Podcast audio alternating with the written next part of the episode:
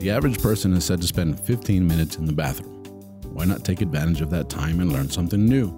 Presenting the 15 minute podcast on weird facts, crazy details, and funny particulars that you'll be able to enjoy while you're taking a sh. Well, on your free time. Welcome to The Shit with Sam Butler. Bienvenidos a Está Cagados Podcast, episodio uno en inglés, The Shit Podcast. That's right, we're doing it in English. Thank you guys for joining us. All my Spanish fans that speak English, this is for you. This is for all you people out there that are not aware of Está Cagado. Well, now it's in English, and I'm very pleased to kick this first episode off with my good friend and producer of the show, Mr. Eduardo Lolo Espinosa. Thank What's you for coming up? This is English. English. Finally, we get to see you in English. Everybody makes fun of y'all Spanish, but they don't know that you speak great English. So, thank you for coming here. This is also a good way for me to redeem myself because um, that first episode in Spanish, they're like, "Man, this guy don't speak Spanish." Well, it's not your first language. Like they're ju- they're judging you off of something that they can't do, like which is speak multiple languages. but I'm I'm I'm happy to do it in Spanish, and I'm very happy to work hard at my Spanish. I guess you could say I work really hard at trying to be better, faster. Because if they think right now your Spanish is, you know, it's good. It, Yeah. it has its little, you know, details. Yeah, yeah. That can be No. worked on. It's because they didn't meet you when I did. Oh, I know. when it was broken. that first episode I did with you guys, that that when you guys uh, invited me on the set and I interviewed for uh, that uh, late night show that we were doing, Mm-hmm. and I did the stand up. I look at that video and I cringe and I go, "Oh my god!" But you know, I did invest. I invested about a year of my time going to Mexico City to just improve my Spanish for stand up comedy, because you're also a stand up comedian. For all you guys that don't know, Mm-hmm. he actually produces uh, another. Three. How many podcasts do you produce? Three. I don't know. Four. Probably right now it's about ninety-seven. 97 podcasts. No, but um, you guys are doing great. I Whenever mean, whenever the groundhog comes out and sees its own shadow, I make another podcast. yeah, That's how uh, it works. hey, that's why when I asked you if you would produce my podcast and you said yes, I was like shocked. Like I was like, really, dude, you have that much time in your life? Well, this is this is what I do now. This is my work. So It's awesome, man. I appreciate you guys taking me on. And I say you guys because if you don't know, this is for all the new Spanish, uh, the English speaking people that might be tuning into this podcast. They have the, the one of the most successful podcasts in Mexico and all Latin America. They have the second or third most successful podcast in all Latin America. They're it's part like of the fifth, fifth at this but point. we're we're You're getting working there. there. Yeah, we're getting there. They're part of All Things Comedy Yep. Network. We're the, The first, the yeah we were the first and second Spanish language uh, So the- podcast in all things comedy. So that's amazing. That's a that's a very huge deal. And now you have a third podcast you're producing. That's um, is pretty much uh, what became of them. Yeah, of where, pod- where are they now? Where are they use- now? Yep. Yeah, and and, and then now my podcast, which is the shit podcast, which of course, if you listen to the intro, is a quick podcast that we talk about interesting facts, weird facts, things that uh, you may not know, things that fascinate me personally. I wanted to share them with you because I think we we always learn. Yeah. You know, there's so many things to learn uh, about, and learning is a lifelong endeavor, whether you um, go to school or not. Um, I have a, a friend back in El Paso that says um, you always pay for your education. Doesn't matter. I mean, if you go to school, he's not talking about school. He's talking about paying for your education. And you know, I was a contractor back in the day. I still do contracting, but not. I mean, we were like a full blown contractor back in the day. And there was so many times we paid for things that we didn't. I mean, we made mistakes, and that cost us more than if I had gone to college. So it's one of those things that you always pay for education. So this is like a little quick 15 minute mini mini um, uh, podcast that that'll help you guys. Um, hopefully, you enjoy it. You know, and I picked a topic today that I thought you would enjoy, being that you are the tech guy on all these podcasts and the producer. You you did the intro, which I love the intro to this podcast, so I appreciate that. And um, this particular podcast is going to talk about um, a particular gentleman, a gentleman named Ernest Glen Weaver or Wever. That's how you spell it. W E V E R. Weaver. Okay. He was born in 1902. He graduated from Harvard as an experimental psychologist, right? He got a master's and a doctorate 1924 and What is an experimental psychologist? do? That's what I. That's what I thought. Like, what? What is an experimental? I mean, first thing you think is one flew over the cuckoo's nest, right? Yeah. Like you're thinking, you're thinking this Nurse guy's Ratched. Yeah, Nurse Ratched. That's what you're thinking. But no, this is a- this guy was actually um, he was part of um, and and you know he went to he he was at uh, um, shoot uh, it just skipped my mind um, the university over um, in California the UCLA? uh, Berkeley. Oh, Berkeley. Okay. He was at Berkeley for about a year after he graduated as a from got his doctorates, and then he he was at Berkeley. So I guess as Dr. Weaver, that would be the right. term. Okay. Well, Dr. Weaver was at Berkeley for about a year, and then he went and he became part of the staff at Princeton in New Okay. Jersey, and he stayed there the rest of his career. He met up with a guy named Charles Bray, who's also an experimental psychologist, and together they were like the leyendas legendarias of their time. You know, they were legends. You know, what they did is they studied how sound mm-hmm. affects hearing, or how hearing is affected by sound. Okay. So they became like these guys that studied sound. And they discovered that sound obviously travels in waves, mm-hmm. right? And it can travel through any medium pretty much. It can be a gaseous, in a gaseous form, in a liquid form, in, in, in air. Mm-hmm. For example, we as humans live on the earth, we hear through the air. yes. If we were a fish, we hear through the water. Yeah, that's Right. how whale calls work. That's whale right. songs. So they can hear the they feel mm-hmm. pretty much sound.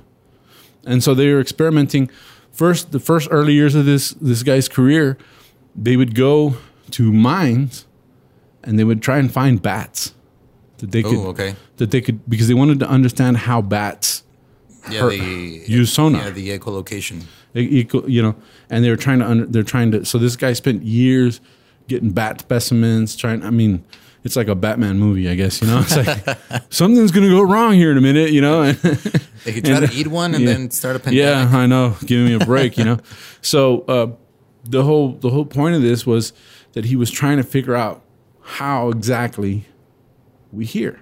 Okay. Yeah. Now, the shit part of this whole mm-hmm. ordeal is what they did like 1930.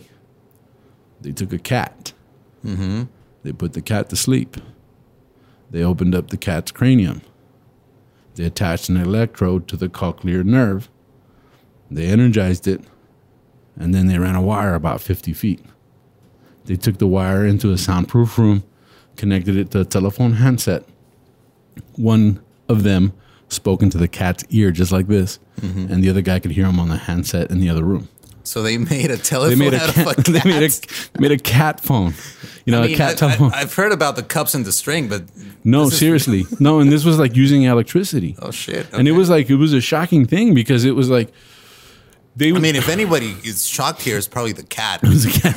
it was pretty. like, dude, I'm taking a nap, and I wake up and I have there I was just taking a nap. Next thing you know, I, I had a weirdest dream. they were whispering in my ear, you know, and so they're whispering in this guy's, they're whispering in this cat's ear, and the guy could hear him in the other room, fifty feet away. Hmm.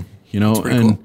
and it's pretty insane. Now, animal rights activists, I didn't know there was any in 1930 because they were still like beating up black people back then. you know? so, I mean, I'm going like, really? There was animal rights activists in 19? Well, apparently there was. Right, Um, yeah. I mean, come on, man. We still had a lot, a lot of bad shit going on, and Mm-hmm. people were still worried about animals. That's interesting, I guess. I don't know. I mean, I think it's because it's probably easier to, care for animals. yeah, like it, it's like you feel like you're doing something good, and it's not as intense as Maybe. fighting for civil May- rights. Maybe because I, I asked a lot, I asked I put this question up on Facebook one time. I was like, if you saw an old person um, or an animal about to be run over, Mm-hmm. who would you save? Uh, I'll just go along and You just ignore them both and let them die. no, I, I would save the old person. You know, but but I was shocked at how many people said the the animal. You'll save the animal? Hmm. dog. The dog. I'll save the dog. And I, I was shocked. I was like, really? You'd save a dog? If you Yeah. had to save, if you, if you could save an old person or a dog. What if the dog was a rapist? You don't ever know. You never know. You never know. well, I just thought about the old person being like your grandma, your grandpa, somebody's grandma, somebody's grandpa. You know, I would definitely. I, I I feel like human life is way more valuable than than that of an animal. Although I'm an animal lover. Don't get mad at me. I do have dog. I have a dog. I love it. I love her. Buttercup. Shout out to you. But uh, it's one of those things that um, I understand the difference between human life and, and an animal life. Well, this research led to what we now know as uh, cochlear implants. Oh, all right. Right. It's pretty cool. So they restored, although this cat had a massive headache when this was over. you know, they were actually Massive headache and a hell of a story. you didn't have to drink or anything to get it done. You know what I'm saying? But because of this, now a lot of people have their hearing restored. That's pretty cool. You know, and, and they weren't directly, they didn't directly invent the cochlear implant, but the research led to but that. the research led to that eventually. and they actually won like the, some of the most prestigious awards for Mm-hmm. their research in this because they did they the study of sound and how it affects the you know human tissue or um, animal tissue Mm-hmm. and how it's transmitted. That research has now led to to a lot of great things. So, uh, hey, um, Ernest Glen Weaver, you know, awesome Yeah. dude. if you're hearing this, yeah, if you're hearing this, you well, I did a mean, good. You did a good job. yeah, And, yeah, and it's probably weird because you might be dead already. Yeah. No, I mean, he, um, um, yeah, he passed away. He was born 1902. Mm. He'd, he'd have to be like 118 years old at this point. Hey, it I, happens. I don't know. Is that is there anybody? Uh, see, uh, I see stuff on the online all the time like where it's like, 110, 100, I don't know. I don't know. Just very, very old people. Yeah. Very, very old people that might wander in front of a moving car next to a dog. And yeah, he was he was uh, dead in life uh, 25 years ago. You know, all right, so I'm just. I mean, the way they they did it, it, it's just one of those experiments that I think. How do you come up with that? Like, what makes you think? All right, I'll just run a wire through this cat. yeah. What what what what shocks me about this whole idea is that it worked. Mm-hmm. Right? Like, how do you connect human tissue to electronics? Well, I mean, And- there's a lot of. I mean, I, I get it now mm-hmm. with like heart transplants and stuff like that, but how do you like connect it to? Uh, you know, it's it's weird how the electronics actually can make this stuff you function. just go to the store and buy a human Radio to Shack. Too bad Radio Shack's out of business. I- Uh, forget you, Viagra. I got Radio Shack. you know, I mean, the the whole nervous system works on electric impulses. So that's crazy. yeah, you because know? that's how they they they get people now that are amputees. Like they they they put these uh, the- Electrodes. the prosthetics on them, and then with electrodes and everything, they can just think about. Uh, That's insane Yeah, and. And, and and now we know how to interpret that into a signal that can be transmitted into a, a robotic arm, and the arm will move by itself. And That's it will- awesome. yeah, I mean, pretty cool. To me, that's kind of an unsung hero right there. I don't think they get enough credit. You know, I don't think the cat gets enough I credit. don't think the cat gets enough credit. Sacrificed his life, Yeah. one of his nine lives, you know, for for this whole thing. But I, I just think you know someone that that goes through all the trouble. Of, I mean, obviously it was his passion, it was his degree, it was what they Mm-hmm. studied. But experimental psychologists, they're not just uh, uh, nut house guys. They're actually out there trying to figure stuff out. You know how Mm-hmm. stuff works. So that's what um, this pretty much is all. This this is what this episode of this podcast is all about. Was about um a telephone cat. telephone cat that's i don't know just i mean cats now are notorious for just dropping your phone out of the table Yeah. Well, remember the I don't know if you're old enough or not, but remember when RoboCop came out? Um, you probably watched it. You i watched it when i was later in life. later yeah yeah, yeah. Well, I was a kid when that movie came out, and how they took a half dead person and then Mm-hmm. wired them up and stuff like that. I guess it's not so unrealistic, you no know. it's not you can do stuff like that now and um, i don't know if they they'll probably do it first with a cat How about that Futurama uh, cartoon? Is it you know Futurama? Yeah. Where, where they just had the heads and then the robotic bodies. You know, yeah you have like, the uh, the heads in a jar That's crazy. You know, to think about who knows what the possibilities are. It's pretty fascinating, fascinating. And, and sometimes you, you realize that things that you think are relatively new, like I, I, I assumed that uh, all this research and cochlear implants and that was the thing of like the 70s, 80s.